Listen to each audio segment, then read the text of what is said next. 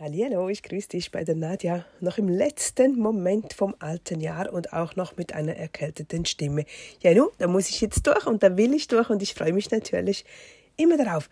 Denn ich habe gerade bei mir etwas gesucht und zwar das Zukunftsmail.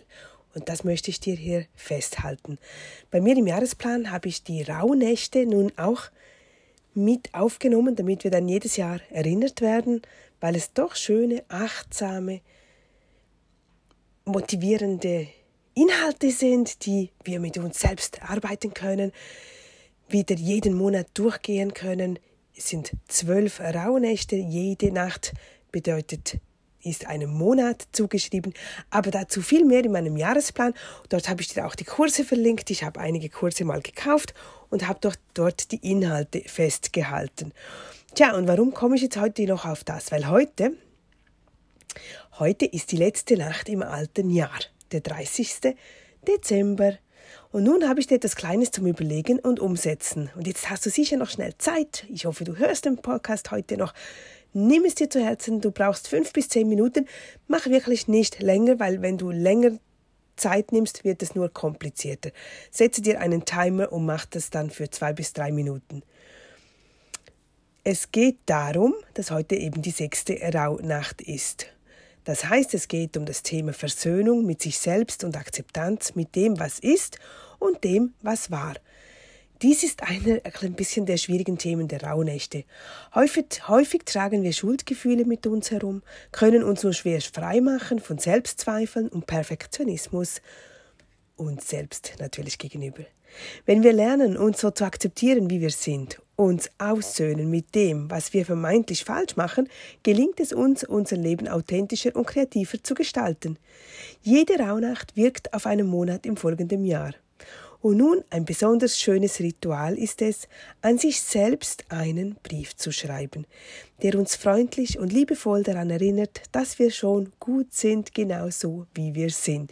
Daher habe ich auch überall immer meine kleinen Texte, das habe ich von der Marisa Pier.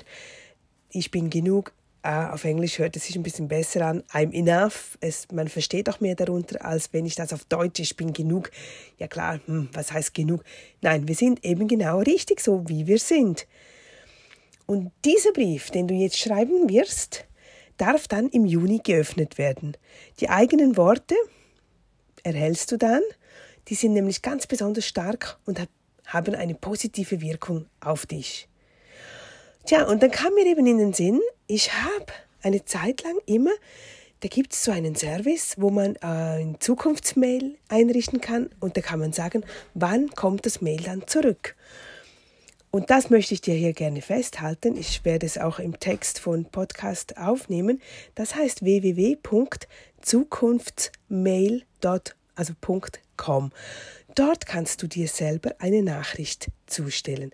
Und du kannst den Zeitpunkt festlegen, in diesem Falle Juni, und du wirst im Juni deinen Brief erhalten. Ich finde das einfach so eine wunderbare, schöne Idee, auch einen schönen Reminder, eine schöne Erinnerung. Du kannst das natürlich jederzeit auch für andere Dinge nutzen.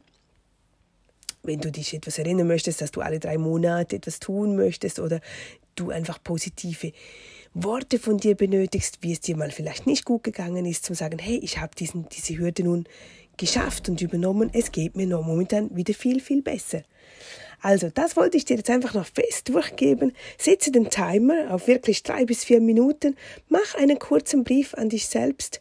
Was sind momentan deine Gedanken? Wie sieht es zurzeit bei dir aus? Was möchtest du dir selber mitteilen? Setze das Datum auf den Juni und du wirst im Juni eine E-Mail von dir erhalten.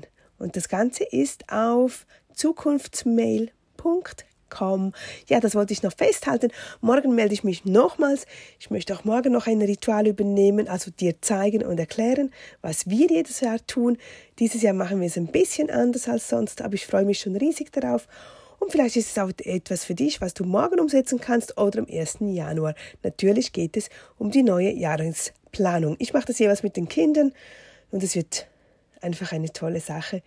Es ist etwas Schönes und macht uns jederzeit Freude. Gut, ich wollte das jetzt einfach noch schnell durchgeben. Ich wünsche dir hiermit nun einen wunderschönen Abend. Denk dran, es ist der letzte im 2021 und dann wechselt es dann schon auf das neue 2022.